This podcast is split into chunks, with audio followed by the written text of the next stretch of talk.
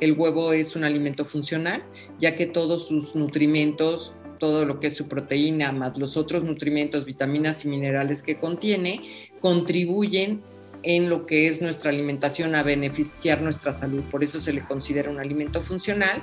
Es muy versátil porque lo podemos preparar de muchísimas maneras en nuestra casa o en cualquier lugar y de acuerdo a nuestras costumbres. Además es muy accesible. ¿Por qué? Porque su costo es la proteína de origen animal más económica que existe, no nada más en nuestro país, sino en todos los países. Bienvenidos a Desmenuzando la conversación con USAPIC, un espacio del Consejo de Exportadores de Carne de Ave y Huevo de los Estados Unidos, patrocinado por The Ohio Soybean Council, donde los expertos de la industria de los alimentos comparten temas relevantes y de interés. Hola, ¿qué tal amigos? Gracias por estar con nosotros en un nuevo podcast de USAPIC. Yo soy Jaime González, soy consultor de USAPIC y el día de hoy nos acompaña la doctora Tere Rull Reveles con el tema El huevo, y sus beneficios en la salud. Pero, ¿quién es la doctora Tere Rull? Vamos a ver esta pequeña semblanza sobre ella. La doctora María Teresa de Jesús Rull Reveles es egresada de la carrera de Nutrición y Ciencia de los Alimentos de la Universidad Iberoamericana. Tiene una maestría en Geriatría Social, un diplomado en Diabetes para Profesionales Sanitarios y un doctorado en Nutrición por la Atlantic University de Hawái. La doctora Rull Reveles es perito en nutrición, consejera del Instituto Nacional Avícola y profesora de Ambrosía Centro Culinario de México. Muchas gracias por estar aquí, doctora Tere Rull Reveles. Bienvenida. Muchas gracias por la invitación, Jaime. Siempre es un gusto estar con ustedes. Muchas gracias, doctora. Bueno, pues a ver, el tema de hoy es el huevo y su importancia en la salud. ¿Nos puede explicar un poquito en qué consiste eso de que voy a comer huevo y voy a estar sano? ¿O cómo funciona? Pues funciona de todas maneras, por eso se le ha considerado un alimento funcional. Y un alimento funcional quiere decir que no solo nutre y aporta todo lo que nosotros necesitamos en la alimentación, que esa combinación de alimentos que nos da todos estos nutrimentos como son calorías, como son grasas en la sangre, como son vitaminas, minerales, todo lo que es la proteína. Entonces el huevo es el alimento más completo y lo único que le falta es vitamina C, que esa la podemos adquirir de fruta o de verdura, de toda la parte vegetal. Pero lo que nos va a dar es proteínas de eh, lo que se llama eh, calidad proteica. ¿Qué quiere decir calidad proteica? Que yo absorbo esas proteínas y además de que las absorbo, se pueden digerir fácilmente. Y además su composición de aminoácidos es la mejor que hay porque me da todos los aminoácidos que forman una proteína son los indispensables para mí, para el ser humano. Entonces, eso lo tiene una pieza de huevo. Esos aminoácidos indispensables, que son poquitos, que son nada más ocho en el caso de los adultos y son más en los niños, son dos más, entonces nos los va a aportar esta pieza de huevo. Y con solo una pieza de huevo nosotros podemos lograr nutrimentos que en otro producto no podríamos conseguir. Y además es versátil, es fácil de adquirir a un costo que es, bueno, no hay otra proteína con esta calidad y lo que se llama densidad en nutrimentos, que es decir, por porción te dan todos los nutrimentos indispensables que necesita nuestro organismo. Entonces, esta calidad es lo que vamos a tener en, en una pieza de huevo y como te mencioné, aportan beneficios a la salud. Y si quieres, pues empezamos a hablar de ellos. Como ya vimos, el huevo tiene toda la densidad de nutrimentos necesaria para la alimentación. Sin embargo, también he escuchado por ahí que el huevo tiene todas las vitaminas y todos los minerales necesarios para el cuerpo humano, excepto uno, que es la vitamina C, tal vez. Sí, la vitamina C es lo único que le hace falta y esa la podemos adquirir de verdura, de fruta en nuestra alimentación y de otros productos que pueden ser incluso granos que tengan un poquito de vitamina C, ¿no? Pero eh, no son fuente de vitamina C los granos, son principalmente la fruta y la verdura. Entonces, lo que tenemos que hablar nosotros de eh, una pieza de huevo pues número uno, en etapas de la vida, ¿no? A ver, en todas las etapas son importantes el huevo a menos que no pudieras consumirlo por condiciones especiales que el médico sea el que lo, lo diga, todas las personas podrían consumir huevo y en el caso de los niños, pues se recomienda que sea a partir del año, ¿sí? Aunque pueden digerir proteína un ser humano que es, eh, nació de manera eh, a término, que está en buen peso, que se desarrolló bien su sistema digestivo, podría consumirlo y digerir proteínas desde los siete meses siempre y cuando el huevo esté cocinado a totalidad, es decir, cocido por completo tanto la yema y la clara y ahorita voy a aclarar por qué es esta condición específicamente, ¿no? Un poquito más adelante. Entonces, si yo lo recomiendo, lo recomiendo a la mamá. Esto es importantísimo porque el huevo contiene un nutrimento que se llama colina, ¿sí? que es un, eh, un nutrimento indispensable para el desarrollo de lo que es toda la parte cerebral, toda la parte de las membranas de nuestro cerebro están conformadas por esta sustancia, están formadas por grasas principalmente, que son grasas saludables y que si carecemos de ellas puede tener deficiencias un ser humano. Entonces, la mamá es la, la portadora principal a ese ser que está gestando en cuanto a colina. Y luego, cuando ya está en lactancia, la leche materna es una de los eh, alimentos junto con el huevo que más contiene colina dentro de los productos que puede consumir un ser humano, que es la leche materna y una pieza de huevo. Eso es la colina y obviamente también en el caso de los adultos mayores, esta sustancia también ayuda a retrasar el deterioro de lo que es la memoria por lo cual también tiene esa función a nivel eh, de retraso de lo que va a suceder con el tiempo y obviamente ahora se llama em, trastorno cognitivo mayor. Ya no se le llaman demencias seniles, sino que ya tiene así como un nombre muy, muy rimomante, pero bueno, sirve para esto. Esa sustancia es importantísima. Entonces, nosotros ya la tenemos presente en este producto que con dos piezas de huevo cubrimos lo que requiere el organismo de colina, la recomendación, ¿sí? En el caso de comer dos huevos por completo. ¿Y dónde está? En la yema. Esto también es bien importante. La mayoría de los nutrimentos que contiene una pieza de huevo están en la yema. Si nosotros no consumimos la yema, perdemos esos nutrimentos que son súper importantes. Todo lo que son el grupo de vitaminas del complejo B, que es un complejo porque son varias vitaminas que en conjunto hacen que se puedan aprovechar todos los nutrimentos de nuestra alimentación, ayudan a la piel, ayudan al sistema inmune, ayudan a lo que es, ahora, ahora sí que el sistema inmune es nuestro sistema de defensas en el cuerpo, ayudan a la formación de, de glóbulos rojos, de glóbulos blancos, de hormonas, para que hagan como transportadores de ciertas sustancias. Entonces es bien importante esto. Tengo dos preguntas en una, así dos preguntas en una. Acaba de comentar que dos piezas de huevo contienen toda, toda los nutrientes esos que necesitamos para, para hacer completa nuestra alimentación. ¿Dos piezas de huevo diarias? En el caso de la colina, yo estaba mencionando que dos piezas de huevo cubren la recomendación de colina en un ser humano, eh, de la colina y casi el 50% de la vitamina B12 que muchas de las deficiencias en nuestro país de nutrimentos son de ácido fólico, de vitamina B12 y de hierro. Entonces, la pieza de huevo cubre, en el caso de la vitamina B12, alrededor del 50-51% de este requerimiento que nosotros debemos de adquirir por medio de la alimentación. O sea, o sea que si yo me como dos huevitos en un almuerzo eh, y, y ese día y al otro día no como huevitos, o sea, está bien. Sí, porque va a cubrir con otros alimentos, su alimentación va a complementarse con otros productos de la, de la dieta, ¿sí? Que es la dieta 24 horas. Entonces, no hay porciones, no hay porciones de huevo ni hay dosis de huevo.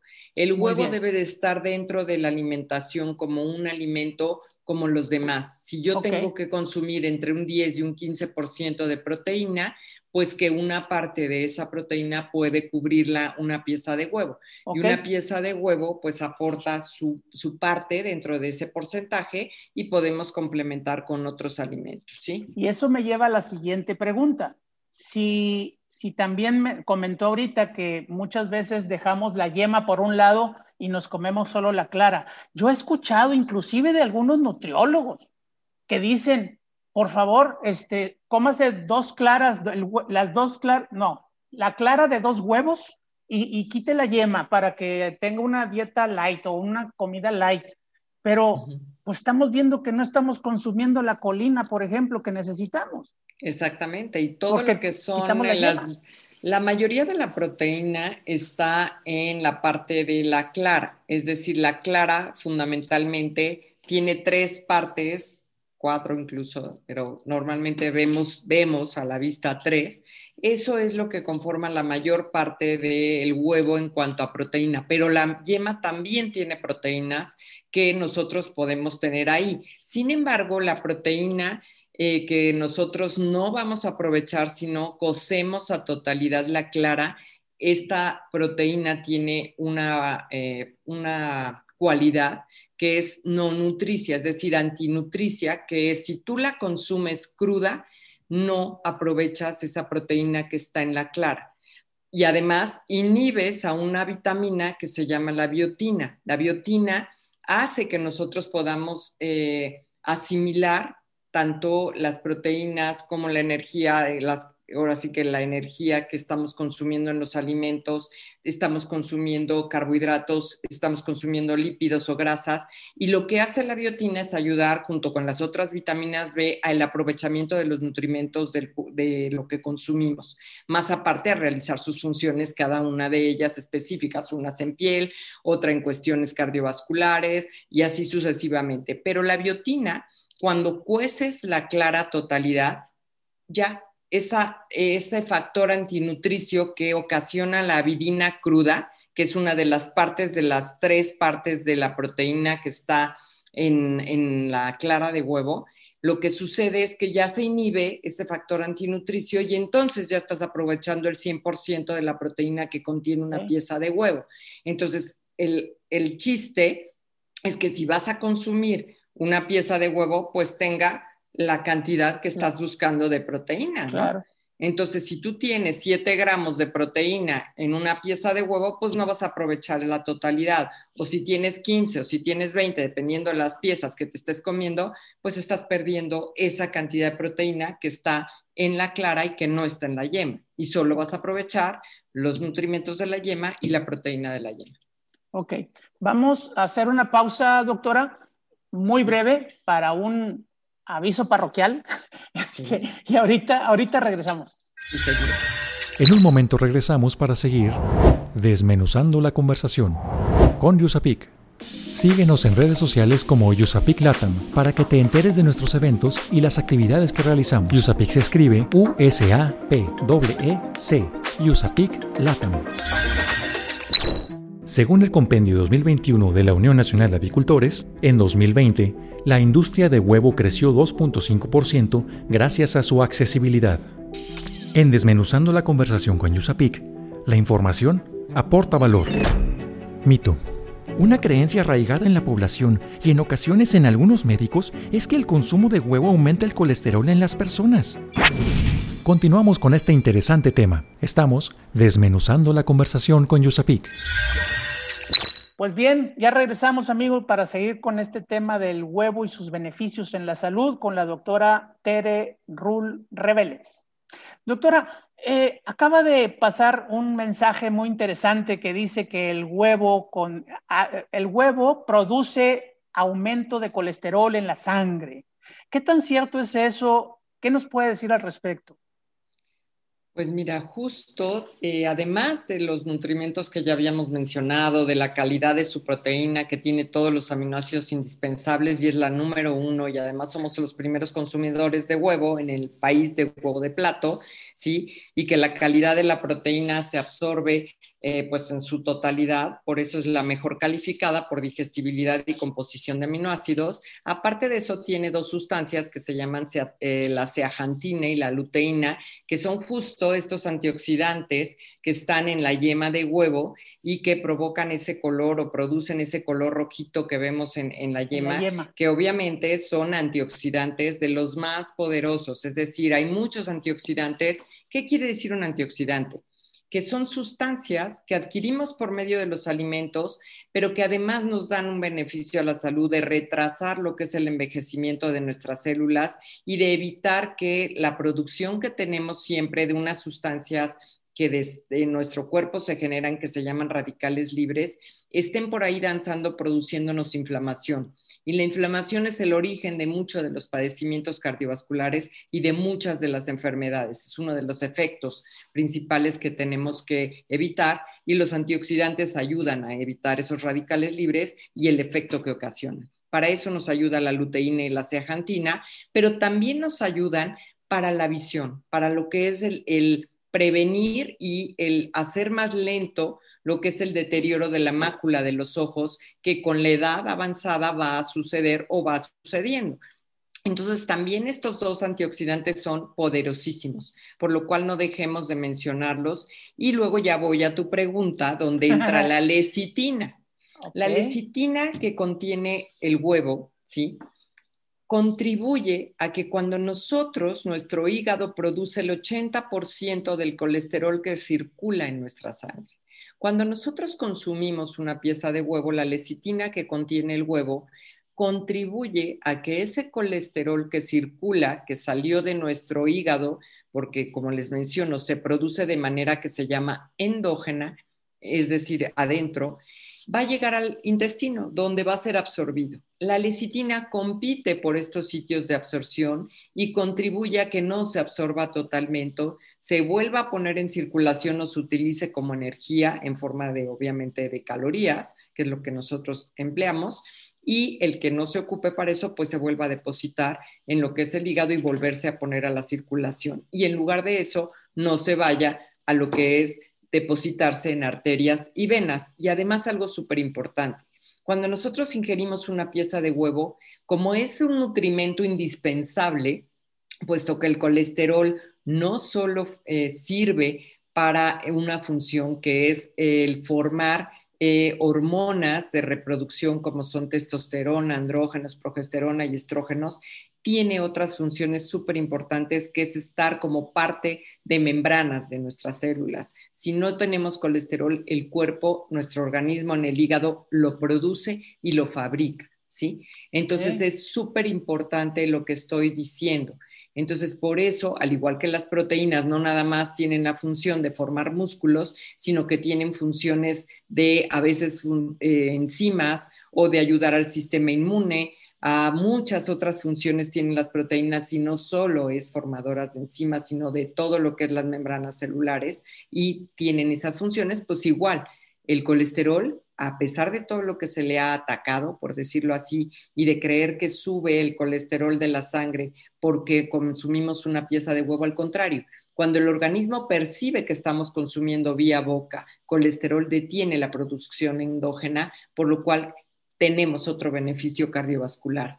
Entonces, ahí está el problema de no saber obtener información de lugares y de, los sitios donde nosotros, más otros consejeros, más otras fuentes, eh, con evidencia científica están ya erradicando el mito de que si tú consumes colesterol, pues te va a elevar el colesterol sanguíneo. no es así. El colesterol sanguíneo se eleva por muchas situaciones. Se eleva por cuestiones genéticas, que tengas a lo mejor una predisposición genética. Se puede elevar por cuestiones de sobrepeso, de obesidad, de que una persona sea eh, sedentaria o sea eh, alguien que prácticamente no tiene actividad física. Se eleva también por otras condiciones que puede ser consumo excesivo de alcohol. El alcohol eleva los triglicéridos y los triglicéridos cuando se acumulan en exceso van a elevar el colesterol sanguíneo. También puede producirse por exceso de consumo de azúcares, de hidratos de carbono que obviamente incrementan el número de calorías de un día que consumimos y eso también puede hacer que se acumule exceso de grasas en nuestro hígado que posteriormente eleven el colesterol de nuestra sangre. Entonces, erradiquemos el mito de que una pieza de huevo o un alimento es el que ocasiona un problema cardiovascular cuando es multifactorial la elevación de colesterol sanguíneo. Perfecto. Doctora, ya, ya vimos en, su semblanza que usted es consejera del Instituto Nacional Avícola. Eh, todo esto que me acaba de decir, perdón, pero a mí se me van con tantas palabras técnicas. ¿En dónde podemos consultar o cómo podemos consultar todo esto que nos está diciendo y que está sumamente interesante? Ya, ya aprendí varias cosas, por ejemplo, que no debo de comerme el huevo crudo, que debo de cocinarlo completamente para poder aprovecharlo, que debo de comerme todo el huevo completo, no debo de andar dejando la, la yema por un lado y la clara por otro.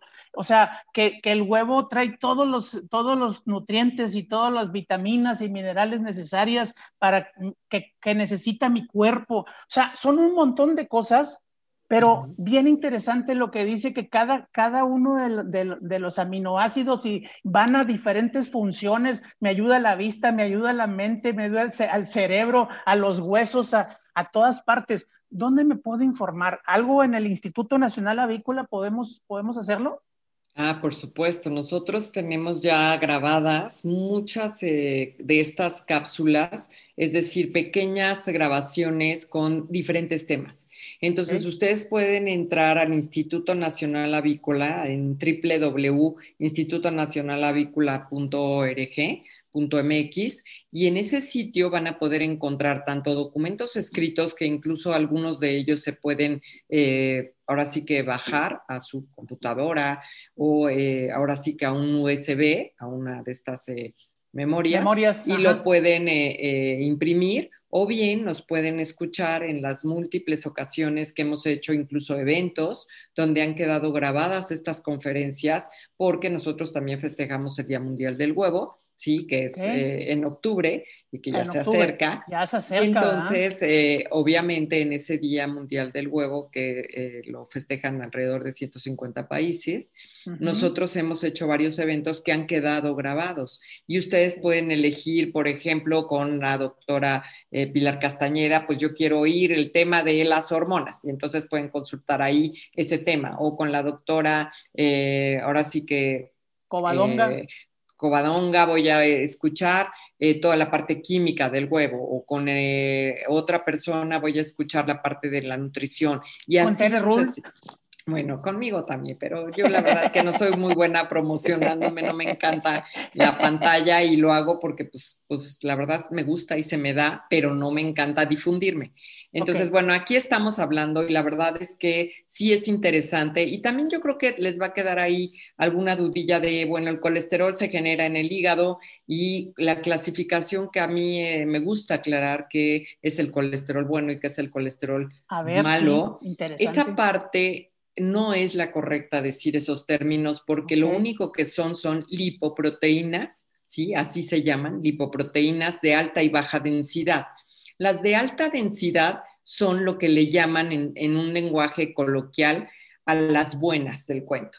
Esas están, la mayoría, el 70%, fuera del hígado se producen y el 30% dentro del hígado. Esas son las buenas.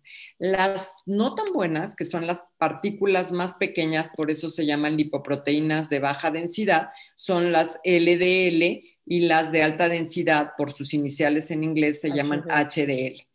Estas dos, lo que hace el HDL, que son las grandes, transportan a las LDL para que circulen y no sean absorbidas a totalidad. Mientras más camiones tengo del HDL, que esa es la, buena del equipo, pues menos voy a tener oportunidad de que las chiquitas se me queden atoradas en las venas y en las, arterias. Y las del LDL son las que se producen adentro del hígado en su mayoría, ¿sí? Ah, Entonces, mi hígado, cuando yo lo alimento de muchas azúcares, cuando le doy mucha fruta, porque la fructosa entra a nuestro torrente sanguíneo y va directito al hígado. Ni siquiera necesita de la insulina, que es la hormona que introduce en la célula eh, esa, esa azúcar en forma de glucosa, no necesita ser absorbida con insulina, sino que pasa directo al hígado. Entonces, si yo le estoy echando al carrito de la fruta que va al hígado muchos camiones llenos de plátanos y llenos de mangos y llenos de toda la fruta de todo el día, pues obviamente ahí va depositándose como triglicéridos y se va creando ese depósito que después me va a aumentar a el colesterol sanguíneo, ¿sí? Entonces, ¿qué tenemos que hacer? Número uno, hacer por ser más activos Número dos, si fumo, tratar de fumar menos o de no fumar. Número tres, si yo bebo alcohol, el alcohol modifica los triglicéridos muy rápido. Y si se me elevan los triglicéridos y se me vuelven a elevar los triglicéridos por consumo de alcohol, que el alcohol, aunque los anuncios a veces dicen no contiene carbohidratos, no es así.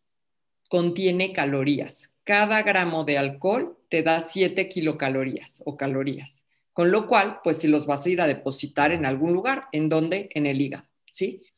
Y entonces vamos a empezar a acumular esos triglicéridos que posteriormente me pueden aumentar el colesterol sanguíneo.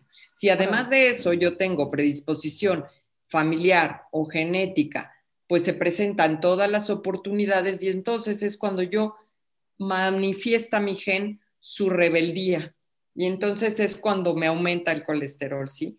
Pero en muchos casos es reversible porque se puede revertir este efecto y volver a la normalidad siempre y cuando te disciplines, siempre y cuando quites lo que originó ese aumento de colesterol que ya mencioné que es multifactorial, ¿sí?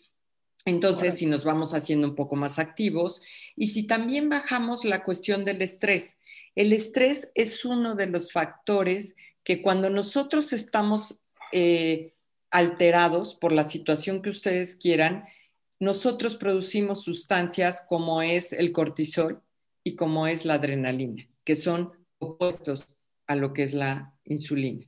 Entonces, pues obviamente afecta todo el funcionamiento de nuestro cuerpo, por lo cual también afecta la producción de grasas en la sangre.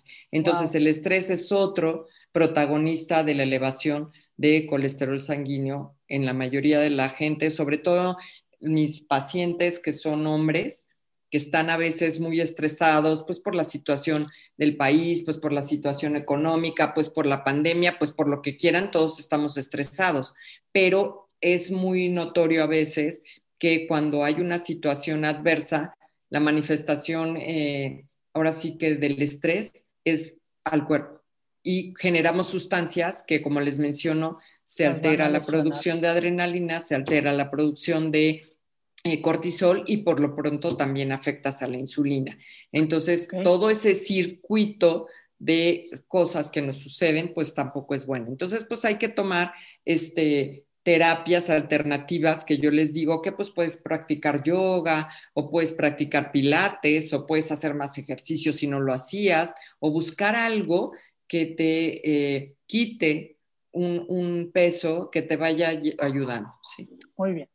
Bueno, doctora, vamos a hacer una, otra pequeña pausa eh, para unos comerciales. Este, ahorita regresamos con, con la conclusión de este tema. Claro En un momento regresamos para seguir desmenuzando la conversación con Yusapik. Una tarea primordial de la oficina de Yusapik en México es promover un mayor acercamiento entre las empresas procesadoras de carne de ave y productos cárnicos procesados con sus contrapartes en los Estados Unidos. El objetivo es aprovechar las fortalezas de cada industria y propiciar una mayor integración comercial a fin de promover un mayor consumo de productos avícolas en la región de Norteamérica y de aprovechar de manera conjunta la apertura de mercados de exportación. Desmenuzando la conversación con Yusapik es realizado gracias al patrocinio de The Ohio Soybean Council. Según el compendio 2021 de la Unión Nacional de Avicultores, el huevo destinado a la industria representa 8%, ya que en su gran mayoría se destina al abasto nacional y una parte a los mercados de exportación. En Desmenuzando la conversación con Yusapik, la información aporta valor. Dato. ¿Sabías que la mejor forma de consumir el huevo es que esté cocinado en su totalidad? El huevo ayuda a adelgazar, protege el corazón, ayuda a la memoria, la vista y es una gran fuente de vitaminas. Continuamos con este interesante tema. Estamos desmenuzando la conversación con Yusapik. Hola amigos, ya estamos de regreso con nuestra plática del día de hoy. El tema es el huevo y sus beneficios en la salud. Nos acompaña la doctora Tere Rull Reveles, eh, y ahora, doctora, pues nada más comentar, eh, ya vimos, ya nos quedó claro que, que, el huevo debe de cocinarse completamente, tanto la clara como la yema, para poder que absorber todos sus nutrientes. ¿qué nos puede concluir de eso? ¿Qué nos puede hablar de eso? Pues yo lo que quisiera que quedara como mensaje es que pueden comer con tranquilidad el huevo dentro de su alimentación cotidiana. No hay recomendación de piezas de huevo a la semana, ni mucho menos. También depende mucho de la recomendación médica o de un especialista que ustedes estén eh, consultando, porque si hay una condición especial, pues es el especialista quien les debe de orientar. Pero como tal, el huevo es un alimento funcional, ya que todos sus nutrimentos todo lo que es su proteína, más los otros nutrimentos, vitaminas y minerales que contiene, contribuyen en lo que es nuestra alimentación a beneficiar nuestra salud. Por eso se le considera un alimento funcional.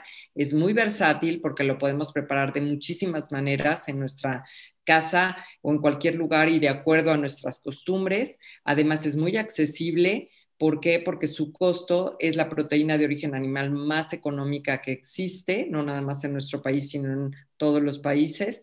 Y además de eso, la puedes hacer crecer combinándola con otros alimentos para complementar a lo que contiene una pieza de huevo. Y además es amigable con el medio ambiente, ya que su producción es una de las que también eh, daña mucho menos que otros productos que se hacen en nuestro, o sea, que se producen en lo que es la agricultura. El huevo, el pollo son de los más amigables en su producción con el medio ambiente, tanto por lo que utilizan como por lo que producen nuestras gallinitas en lo que es eh, su materia fecal. Entonces, créanme que estamos hablando de un gran producto para recomendarse dentro de cualquier eh, ahora sí que programa de alimentación que ustedes eh, quieran eh, tener, ya sea para personas especiales o para personas sanas, como por ejemplo puede ser en sobrepeso, en obesidad da saciedad. Entonces la saciedad, esa, esa facultad que tiene la proteína, más su grasa que es saludable, que son cardiosaludables, su, su contenido de grasas polimonensaturadas y la pequeña cantidad que tiene grasas saturadas es también con un beneficio cardiovascular, nos van a dar saciedad, por lo cual es por todos lados que la veamos muy recomendable. Muy bien. Pues bueno, eh, muchísimas gracias, doctora, por su participación en este podcast muy ilustrativo. Ya sabemos mucho más del huevo y vamos a saber más todavía si nos metemos a la página del Instituto Nacional Avícola. Es institutonacionalavícola.org.mx. MX. Muy bien. Eh, y ahí podemos consultar cualquier situación del huevo, del pollo o cualquier producto de ave que, que, necesitemos tanto para nuestra nutrición o para la salud en general. Eh, les agradezco mucho la, presencia, doctora.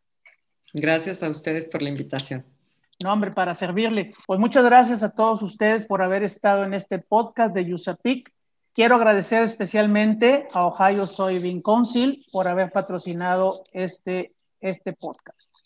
Es muy importante para nosotros que ustedes se suscriban en, las plataformas en las que nos estén escuchando para que nosotros podamos mejorar y también eh, que, se, les avisen en cuando vamos a estar publicando los nuevos podcasts. Así como también es importante que ustedes dejen sus, sus mensajes, sus comentarios en las plataformas sobre este podcast y si quieren conocer más sobre los temas que estamos publicando, Coméntenlo, por favor, para que nosotros podamos eh, enriquecer lo que estamos haciendo eh, de trabajo de difusión de los temas de avícolas. Muchas gracias. Yo soy Jaime González, soy consultor de USAPIC. Muchas gracias. Desmenuzando la conversación con USAPIC, por esta emisión ha llegado a su fin. Te invitamos a que te suscribas a nuestro podcast, comenta lo que más te gustó en este capítulo y deja tus dudas para nuestros expertos. Estaremos atentos a resolverlas.